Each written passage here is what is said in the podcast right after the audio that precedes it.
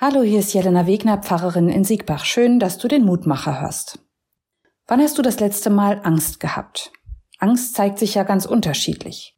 Heute habe ich bei Instagram einen Beitrag über Agoraphobie gelesen, über die Angst vor Spinnen.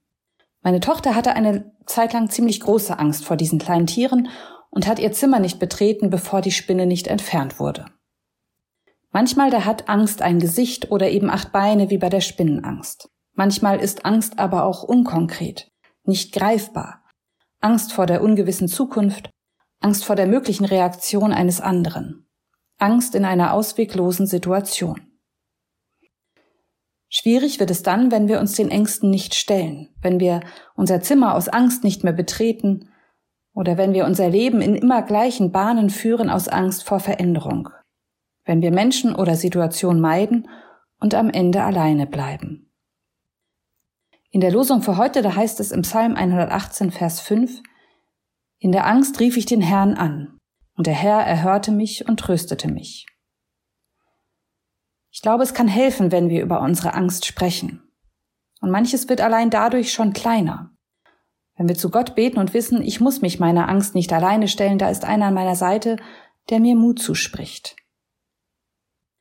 Meine Tochter hat ihre Angst vor Spinnen durch ein Gedicht überwunden. Darin heißt es aus Spinnensicht, I'm sorry for scaring you, but I didn't know being seen would cost me my life.